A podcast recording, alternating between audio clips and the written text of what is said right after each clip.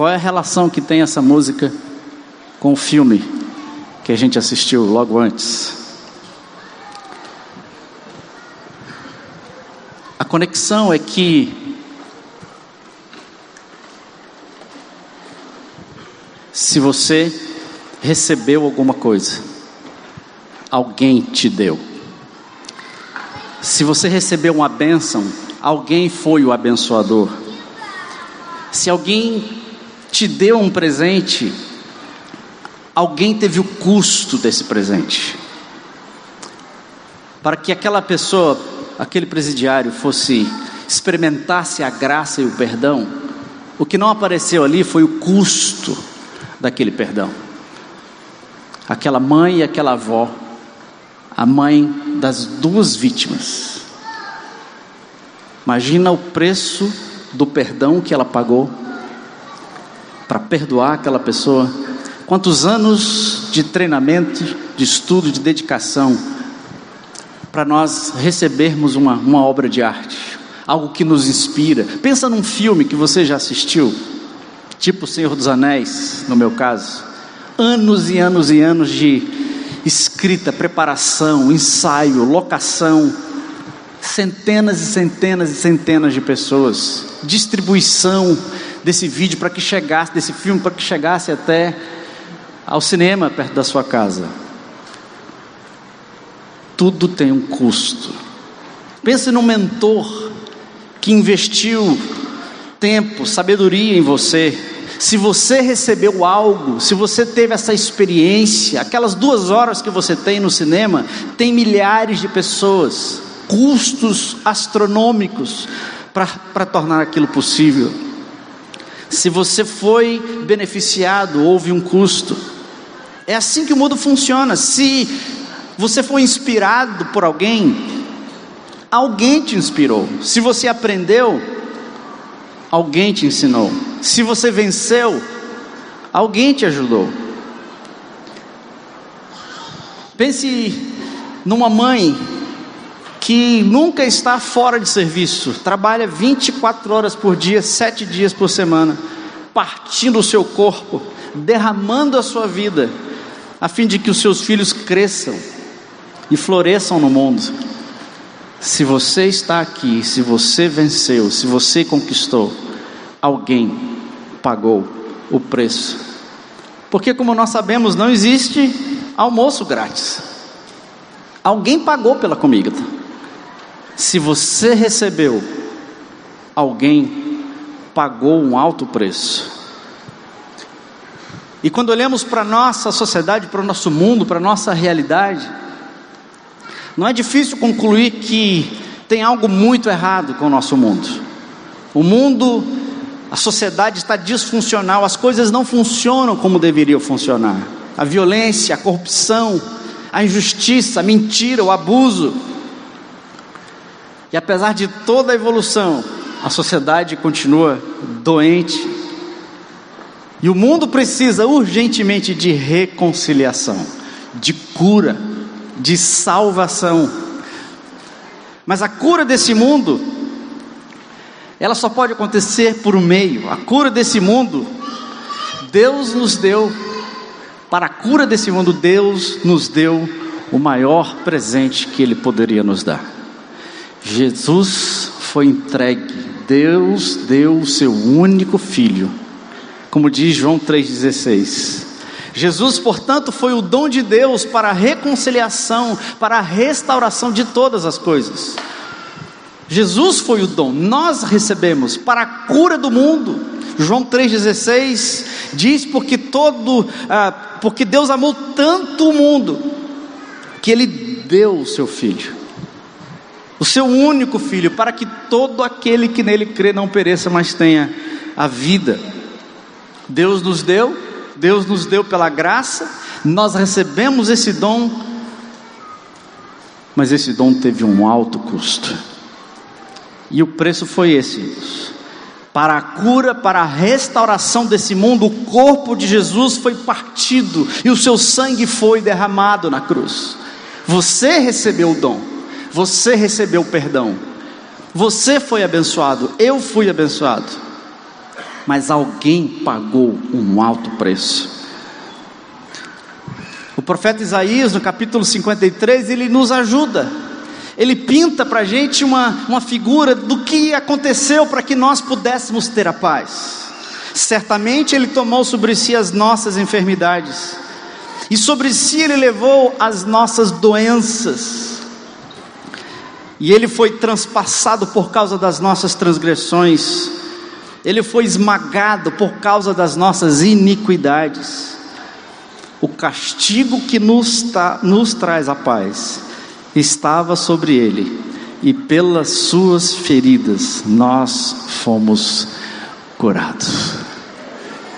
Onde é que está a cura desse mundo, irmãos? A reconciliação é o dom de Deus chamado Jesus e um alto preço que Deus pagou para te reconciliar, para a cura e para a restauração desse mundo. Naquela cruz, o pecado, a vergonha, a culpa e o mal foram destruídos em Jesus. A doença, esse câncer do pecado que está em todos nós, ele foi curado em Jesus, ele foi destruído em Jesus.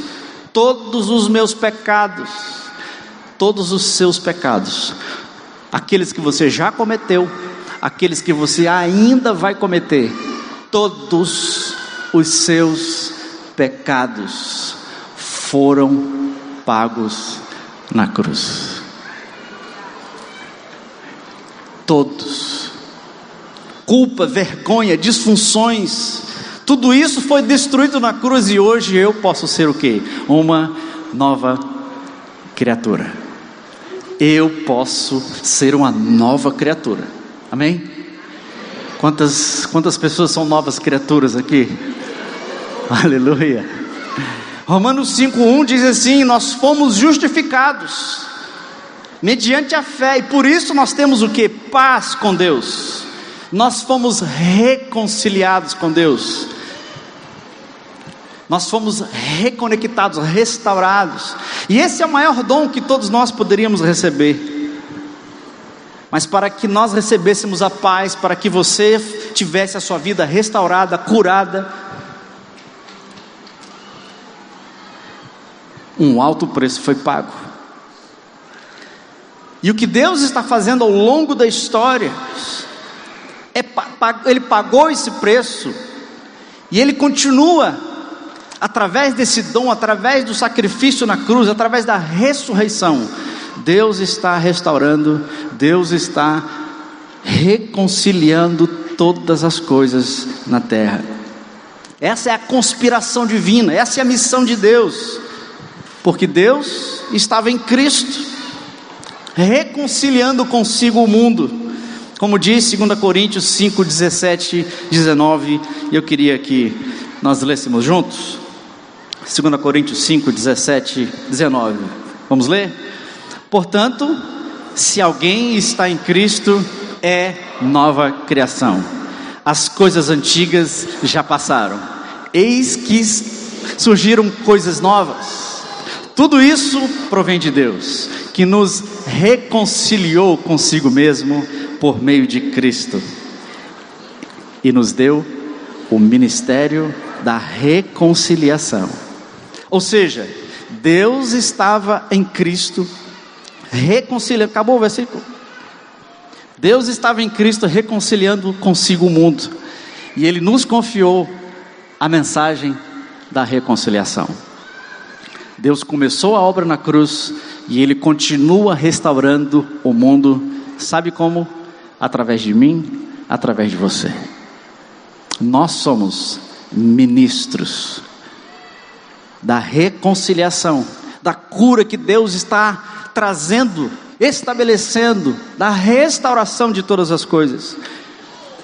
E uma vez então, tendo recebido a dádiva, tendo recebido o dom, a cura, o que, que você faz quando você recebe um presente inesperado? Aquele aumento que você não, que você não, não, não esperava, ou uma proposta de emprego que você vai ganhar o triplo. Você aceita? Ou tá bom o que você está ganhando hoje? Nós temos aqui, se eu tivesse aqui, eu tenho três propostas de emprego para você ganhar mais ou menos 20 mil reais por mês.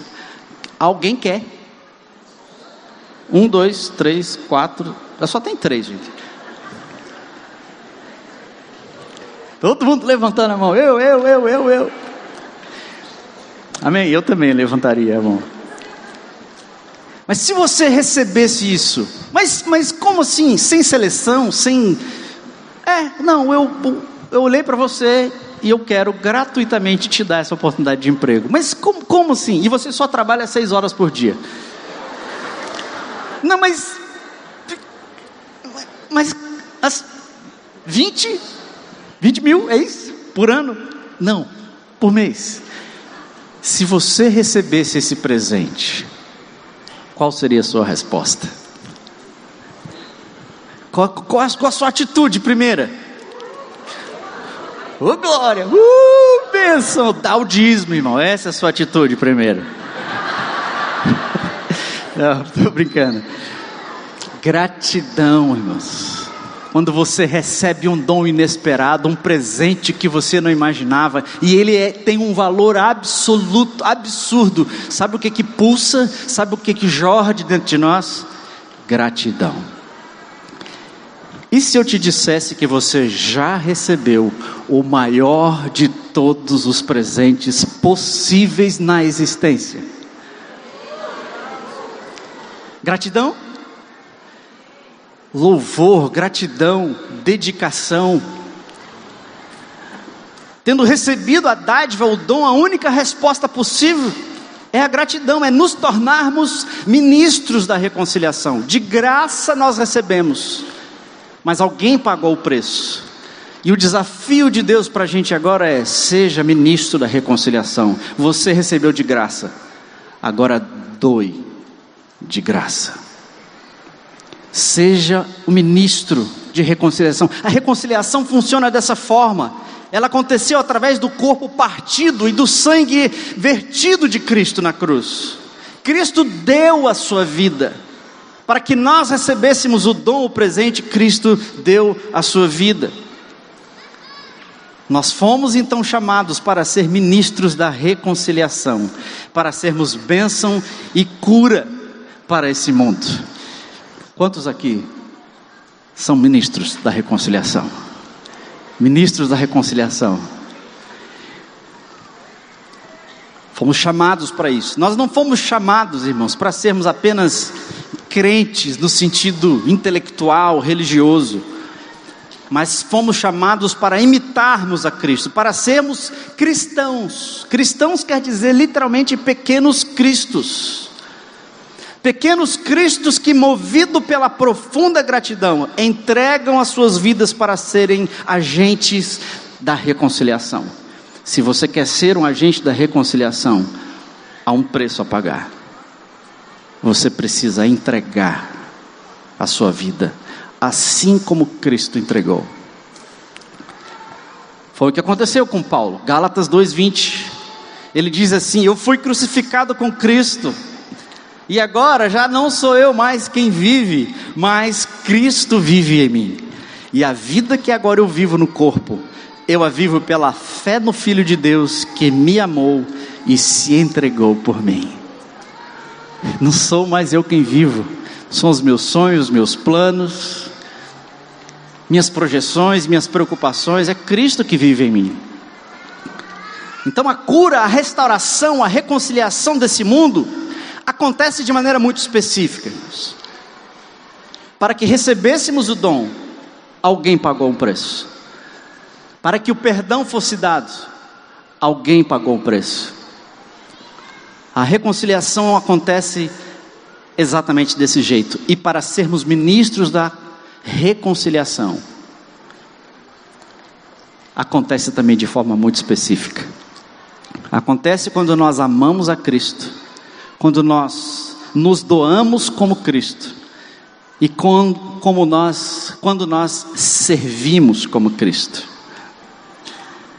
Para que você fosse reconciliado com Cristo, irmãos para que você conhecesse Jesus, o dom de Deus, alguém foi um ministro de reconciliação na sua vida, alguém fez toda a diferença. E eu te pergunto, aonde você estaria hoje se você não tivesse sido reconciliado com Jesus? Aonde você estaria hoje? Você estaria fazendo o quê? Qual seria sua condição? Se alguém não tivesse sido um ministro de reconciliação na sua vida. Já parou para pensar? Há 30 anos atrás, se Jesus não tivesse entrado na minha vida, não tivesse me reconciliado, não tivesse mudado o curso da minha vida, irmãos, eu não sei onde eu estaria. Além de bêbado, além de famílias despedaçadas, além de viver de maneira indigna. Então, para eu só não ficar falando aqui, eu vou pedir para você compartilhar com quem está do seu lado. Se Jesus não tivesse entrado na sua vida, aonde você estaria? O que teria acontecido com você?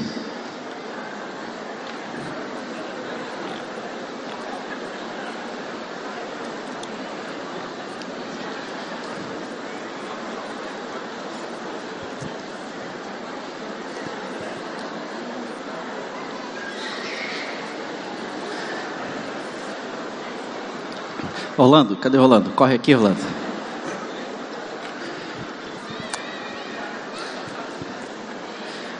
Orlando vai correr no meio de vocês aí. E ele, eu pedi para ele perguntar para vocês, então. Mas é a primeira pergunta mesmo, viu, Orlando? Tem dois microfones ou só tem um? Só tem um, né? Bem, o que, o que teria acontecido? Onde você estaria se Jesus não tivesse entrado na sua vida? Você tem dois segundos para dizer: eu seria tal coisa, eu estaria em tal lugar. Para a gente ouvir algumas pessoas. Oi, meu nome é Adriana. Oi, Adriana. Com certeza eu estaria no meio da política, na corrupção e provavelmente eu seria presa daqui a um oh, tempo. Jesus libertou, Jesus libertou. Amém. Louvado seja Deus. Quem mais? Quem mais? Quem mais? Olha aqui. Eu continuo sendo João. Oi, João. Eu estaria com certeza ainda no mundo da bandidagem, das drogas, não teria saído de lá. Amém, louvado seja Deus. Quem mais? Quem mais? Onde você estaria, meu irmão, se Jesus não tivesse entrado na sua vida? Eu continuo sendo Juninho. Oi, Juninho. Com certeza eu não estaria mais aqui, porque o rojão era pesado. Só por hoje. Estava morto, é isso quer dizer? Com certeza. Amém, nova vida. Obrigado. Vamos por lá. É isso aí, Orlando. Orlando corre 30 quilômetros todo final de semana. Então, gente. Olá, igreja, sou Gustavo. Ô, Gustavo. Eu provavelmente estaria num bar, ou bebendo, ou bêbado, ou capotado. Meu Jesus, misericórdia. Louvado que? seja Deus pela sua vida, meu irmão. Se Jesus não tivesse entrado na sua vida. Olá, igreja. Meu nome é Simão. Oi, Simão. Oi. É, se, eu, se, Jesus não tivesse entrado na minha vida, hoje eu estaria lá no, na casa do meu cunhado, comemorando os 80 anos do meu pai, certo? E com a cara cheia de cerveja já, uma hora dessa. Pronto, quando terminar hoje, ele vai comemorar o aniversário do pai, só não bebe a cerveja. Alguém aqui? Alguém mais desse lado aqui? Alguém aqui? Desse Deus lado? mudou o curso da sua tímido. vida. Corre aqui, companheiro. Alguém lá, rapidão, rapidão. Aqui? Oi, meu nome é Rogério. Oi, Rogério. Eu com certeza estaria morto. Louvado seja o Senhor pela tua Mais vida, um. irmão. Nova vida.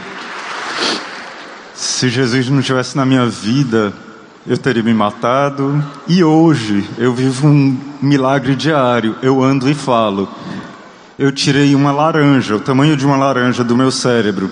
Pelos médicos, era para mim estar sem andar e sem falar.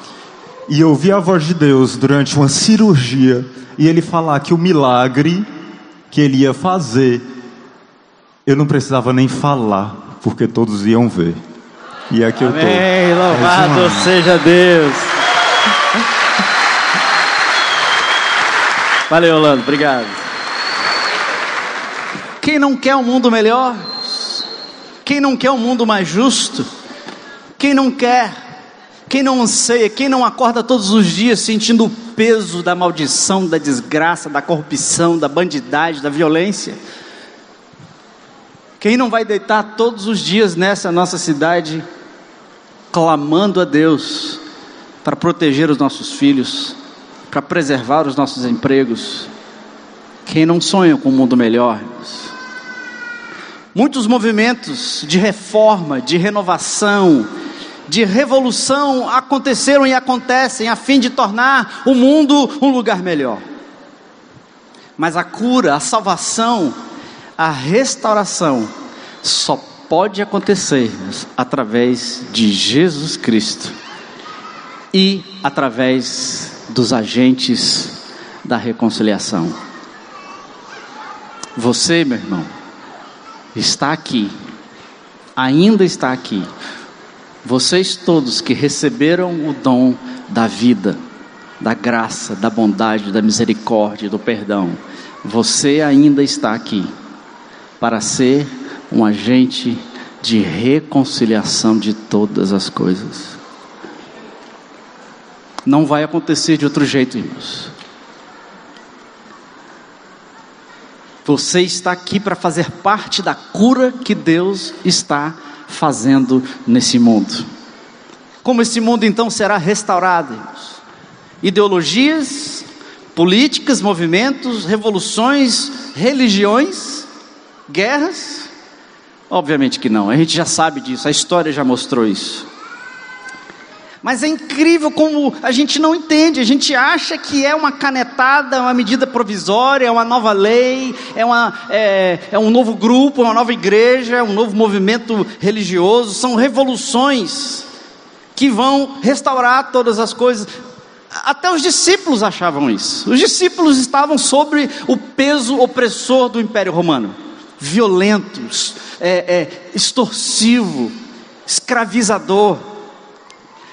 E quando os discípulos entenderam que Jesus era o Salvador, eles logo assim, Jesus, Jesus, olha os romanos, Jesus, acaba Jesus com essa corja de bandido que oprime o povo, por que, que o Senhor não faz? Eles esperavam que Jesus iria estabelecer uma revolução, Jesus ia vencer pela força, Jesus ia instaurar o seu reino e mandar todo mundo embora.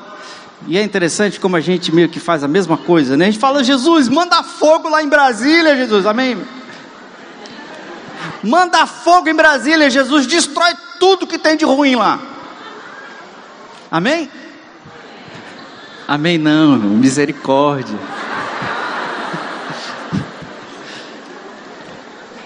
Jesus deixou claro que o seu movimento não aconteceria pela demonstração de força, de violência, mas pelo poder invencível do amor. A agenda de Deus não é a violência, não é a força.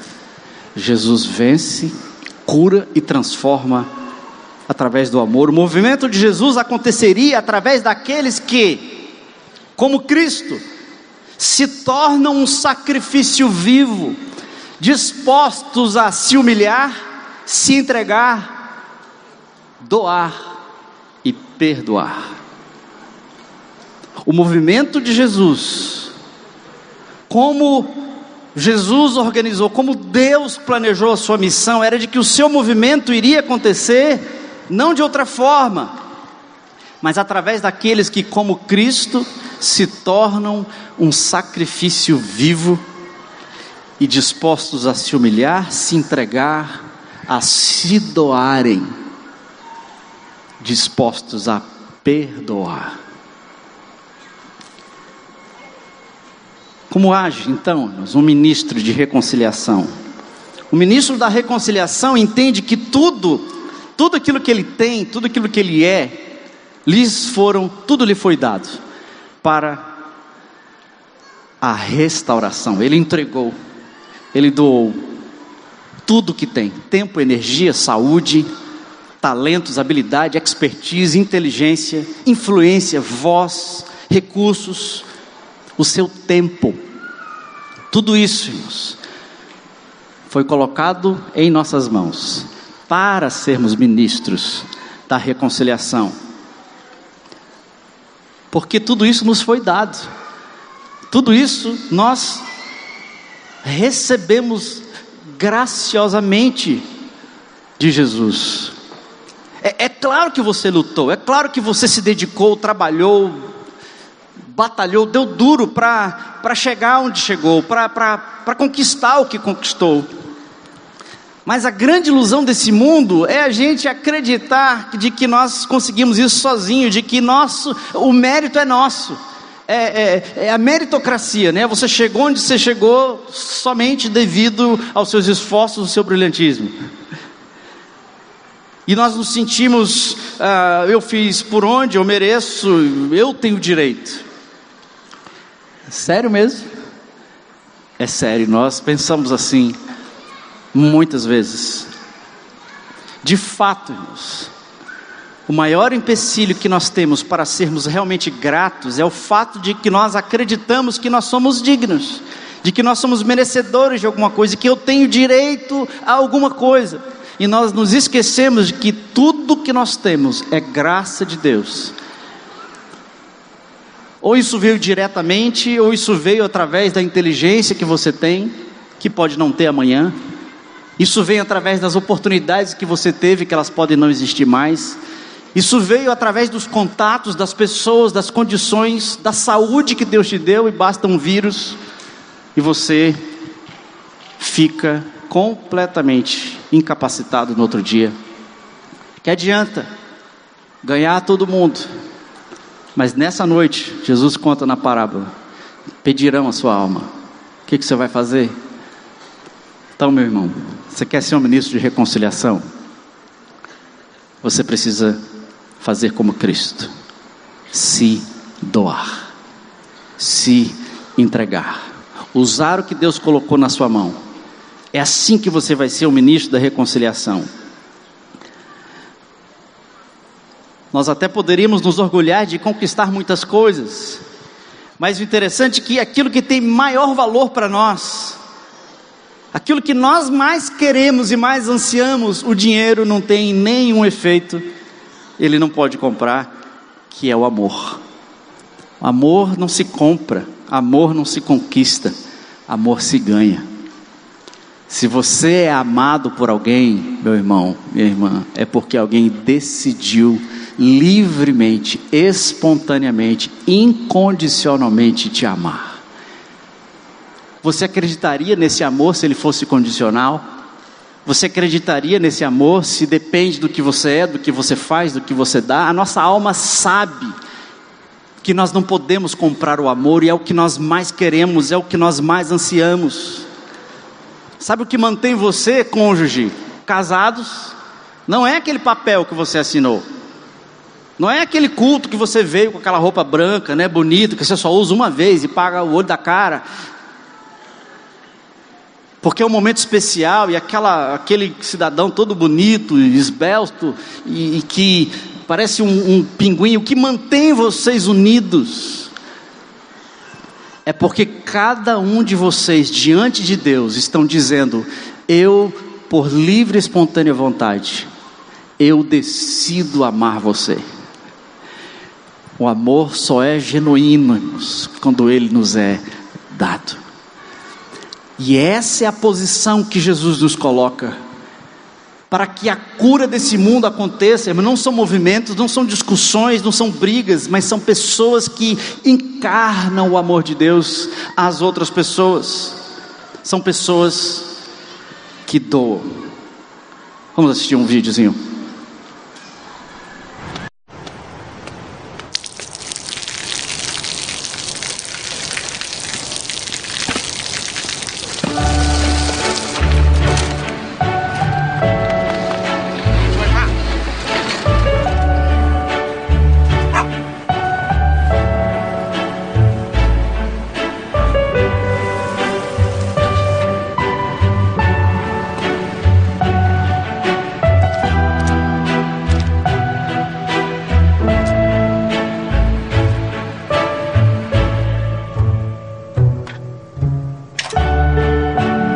จะได้อะไร ถ้าเขาทำแบบนี้ทุกวัน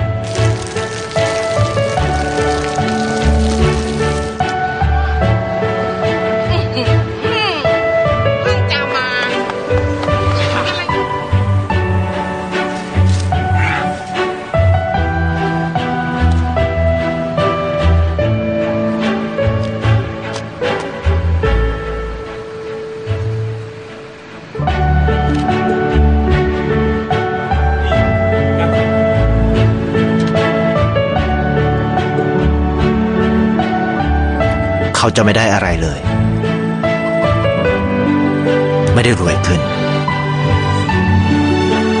ไม่ได้ออกทีวี ไม่มีใครรู้จัก ไม่ได้มีชื่อเสียงที่มากขึ้น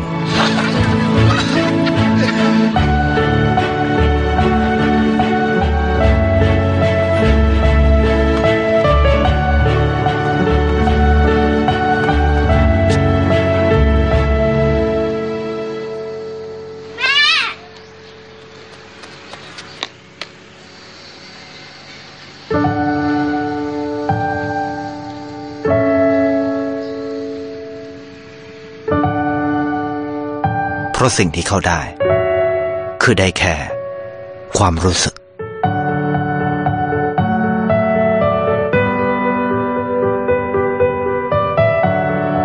ได้เห็นความสุข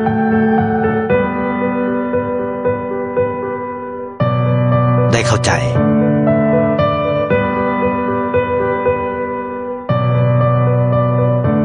ได้ความรัก ได้ ในสิ่งที่เงินซื้อไม่ได้ ได้โลกที่สวยงามกว่าเดิม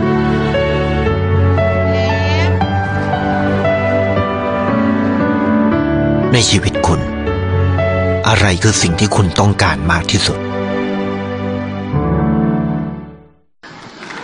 Uau. O ministro da reconciliação, ele doa, ele consagra o que tem, para que a cura, a restauração desse mundo aconteça. irmãos. Ele usa os seus recursos, no mundo baseado na posse, no acúmulo, no consumo, o ministro da reconciliação doa, ele administra para multiplicar, a fim de ben- de abençoar ainda mais. Quanto, irmãos, Deus confiou em suas mãos? Quantos talentos? Dois, cinco, dez? Seus recursos, suas habilidades para ganhar recursos, lhes foram dados com propósito. O ministro da reconciliação usa o seu tempo, porque na corrida da vida, nesse mundo estressado, turbulento, instável, é, a regra, quem corre mais ganha mais. E corremos de um lado para o outro aflitos, angustiados, ansiosos, mal comemos, mal descansamos. Mas o agente da reconciliação, ele se entrega, ele se doa, ele doa o seu tempo. O que, que te custa mais? Dar os seus recursos, os seus dinheiros, os seus bens, ou doar o seu tempo? Você tem tempo? Ele utiliza a inteligência, a experiência para investir em pessoas. Ele para, ele ouve, ele se importa, ele sofre, ele tem compaixão, porque a reconciliação tem a ver com pessoas, tem a ver com as suas histórias. Como nós vimos no vídeo, são pessoas, até o cachorro foi reconciliado. Porque até os animais, até a natureza, irmãos, e nós vimos também representado na árvore que estava seca e começou a receber água. Todas as coisas, irmãos, anseiam pela restauração. E a restauração só vai acontecer nesse mundo através dos ministros da reconciliação. Deus deu também a você uma voz, uma influência. No contexto em que vivemos hoje, a cada semana aparece uma celebridade diferente na internet. Pessoas se tornam conhecidas internacionalmente e querem mudar o mundo num blog. Tá aí, eu vou mudar o mundo. Aí eu tiro uma foto, eu abro um post, eu faço um blog, tudo isso é legal. Mas a distância entre a militância, o discurso politicamente correto e a transformação da realidade das pessoas tem um abismo que só pode ser coberto por pessoas que se encarnam, pessoas que se tornam cristos, ministros. Deus te deu então uma voz, Deus te deu então uma mensagem, te deu influência. Você é um dom de Deus para o mundo, irmãos. Você é um agente de paz. E você não tem, entretanto, que revolucionar o mundo todo. A gente olha para a cidade, a gente olha para os problemas do, do país e do mundo, a gente fica, não vai dar em nada, não está resolvendo coisa nenhuma e a gente desanima. Só que Jesus chamou você, te deu vida, perdão e graça e disse para a gente: vá e faça o mesmo, doe, perdoe, reconcilia. E Ele não te mandou lá para a China, lá para a África, para você ser missionário lá. Ele te deu um desafio muito mais difícil de você ser um agente da reconciliação dentro da sua casa. Onde é que você vai usar a sua voz, a sua influência? Nos seus relacionamentos, nas pessoas que caminham contigo. Deus te chamou para ministrar, para doar nesse contexto. E a voz que nós temos, esse é o Evangelho. O Evangelho quer dizer boas notícias. E os discípulos usavam a mesma palavra, eles pegaram essa palavra Evangelho, que era usado de fato pelo, pelo arauto do imperador romano. Quando Roma conquistava uma cidade e deixava só o bagaço lá, esse arauto então chegava anunciando, trazendo o Evangelho, que quer dizer Eis que eu trago boas novas para vocês. César é o novo Senhor e ele vai trazer a paz a essa cidade. Os discípulos, inteligentemente, eles pegam a mesma palavra e ressignificam para dizer o seguinte: para dizer para a gente que está na cidade um novo rei, um novo Senhor, um novo reino está estabelecido e esse rei é o Salvador Jesus. Jesus. Não é César, não são os imperadores desse mundo, é Jesus. É isso que a gente proclama. Então, se você está meio angustiado, meio triste, desesperado, a esperança, a palavra de esperança é: Deus está restaurando todas as coisas e você é o mensageiro. Eu sou o mensageiro. No meio de tanta maldade, então, e desesperança, essa é a boa notícia. Essa é a notícia que eu carrego no meu próprio corpo, não com discursos. O império da maldade, da destruição, do pecado, fomos reconciliados com Deus.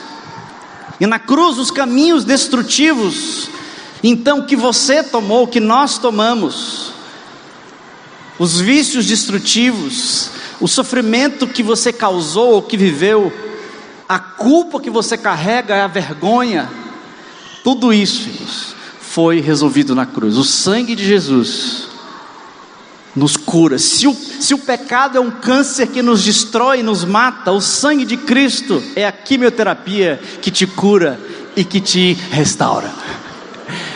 Se essa força que você não consegue controlar, que é o pecado, é, é como se fosse um câncer que me faz adoecer, enfermar, sentir vergonha e culpa, pois o sangue de Jesus é a quimioterapia para curar a nossa alma.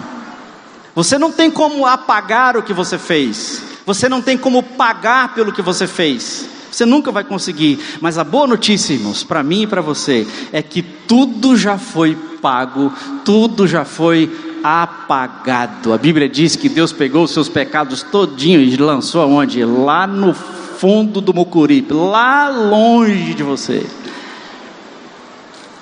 Quem foi reconciliado com Cristo que sabe o que é isso?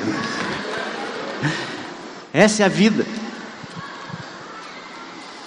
Porque na cruz a lógica da retribuição, a lógica da vingança, a lógica da punição, que é o que predomina na sociedade, violência, punição, na cruz, um milagre inexplicável da graça, do perdão e da reconciliação mudou a regra, não mais a punição, o castigo, mas a reconciliação e o perdão. Você já foi perdoado. Se você aceitar o dom de Deus. E se você então foi já reconciliado com Deus através do perdão, você agora tem condições, sim, de ser um ministro da reconciliação. O chamado agora é para você perdoar como você foi perdoado. Reconciliação significa literalmente perdão. Aquilo que eu não podia pagar, aquilo que me separava de Deus, Deus deu o seu filho e me perdoou, Ele pagou o preço para que nós recebêssemos o perdão. E o desafio para você, para mim, como ministros da reconciliação, irmãos, é sermos um agente do perdão. Porque o perdão é o maior mistério da cruz. Se você já foi reconciliado com Deus, você tem condições de ser agente da reconciliação. Se você já foi perdoado, você pode perdoar. Você é um dom de Deus, aonde você vive, na escola, no seu lar, no seu condomínio, na rua, no trânsito. Quer ver um ambiente mais violento, mais explosivo, mais instintivo do que o trânsito? Como é que você reage quando te fecham, quando te roubam? Você é um agente da reconciliação, irmãos não um agente da discussão, não um agente da briga, não um agente da vingança, não um agente da justiça. Agente de reconciliação quer dizer que você é um agente que perdoa. Quem você sabe na sua rede de relacionamentos, quem precisa de perdão? Na sua família, na sua história. Quer ser um agente de perdão? Quer ser um agente da reconciliação? o perdão que você recebeu, o desafio de Jesus é: perdoe. Tem um preço para perdoar. Você tem que se doar. Eu não sei a sua história, meu irmão. Eu não sei que caminhos você trilhou nesse mundo doente pelo pecado, pela maldade, pela violência. Certamente, meu alguém feriu você. Certamente alguém te decepcionou. Alguém abusou de você.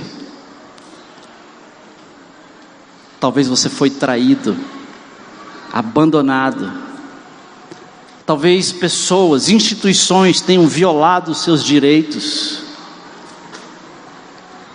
Qual vai ser a sua resposta como agente de reconciliação, de cura, de restauração. Retribuição, pagar na mesma moeda, exigir os seus direitos, fazer justiça, vingança, ou ser um agente de reconciliação que foi perdoado por Deus e que oferece perdão, graça e reconciliação. Perdoarem-nos é abrir mão da retribuição, é sair da cadeira de juiz e entregar o direito de vingança.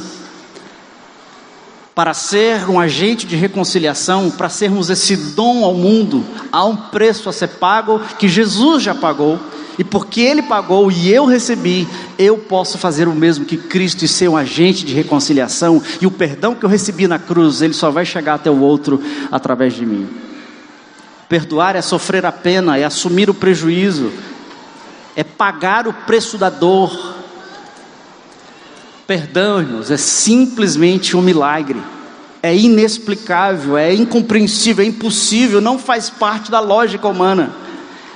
Mas é só o perdão, irmãos, que pode curar esse mundo. A reconciliação acontece através do perdão. E o preço do perdão é a própria morte, o preço que Deus pagou por mim na cruz. Eu queria caminhar então para o fim do nosso tempo aqui, com esse desafio para você. Quantos querem ser agentes da reconciliação? Quantos querem ser agentes da reconciliação? Você entende que você é um dom de Deus ao mundo para a restauração de todas as coisas? Amém?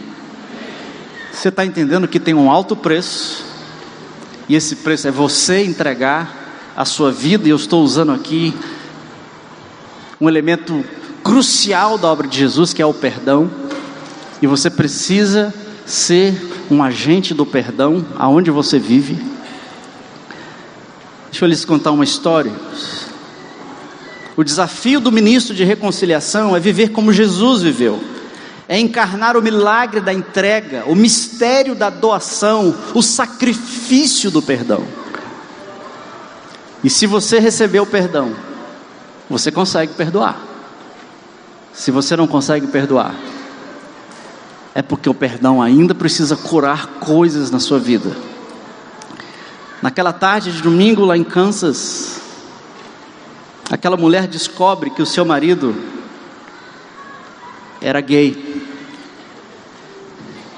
E ele estava pedindo divórcio para morar com o seu amante que tinha AIDS.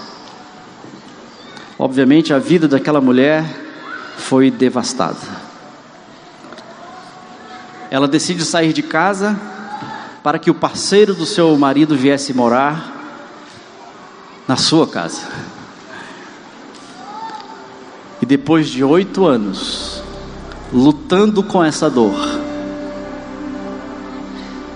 ela decide voltar à sua antiga casa a fim de cuidar do seu ex-marido, que àquela altura estava morrendo de AIDS.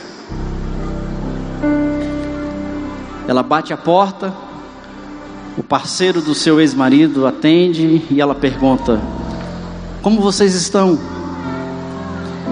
E ele responde: Não muito bem, nós dois estamos morrendo de AIDS.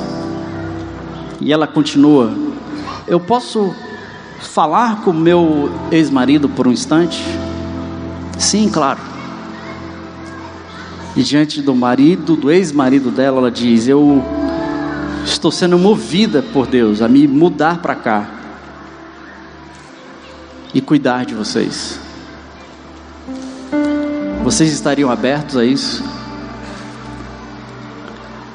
Eu viria não como sua esposa, mas como a sua irmã. Tudo bem, ele disse, nós não sabemos mais o que fazer mesmo. E aquela mulher então muda de volta para sua antiga casa,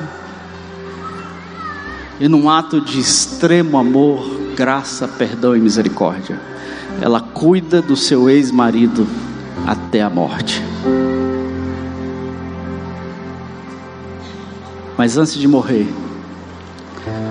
ele volta à fé e ao arrependimento, Jesus. E no meio disso tudo, o parceiro dele também, tocado pela fé, vem ao arrependimento. Depois da morte do seu ex-marido, ela continua na casa e cuida do amante, porque ela entendeu que Deus a movia a fazer isso como um agente de reconciliação. Logo após a morte do parceiro do seu ex-marido. Uma outra pessoa bate a porta e pergunta: Eu fiquei sabendo que você cuida de pacientes terminais aqui. E ela disse: Bem, não exatamente, mas venha, entre.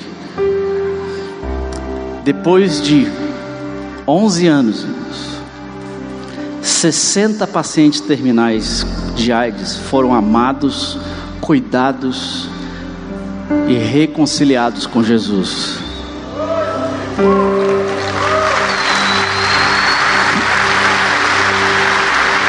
Tudo porque uma mulher decidiu perdoar, decidiu amar, decidiu ser um ministro da reconciliação. Atualmente ela dirige um hospital para doentes terminais na África e viaja pelo mundo treinando outros para fazer o mesmo.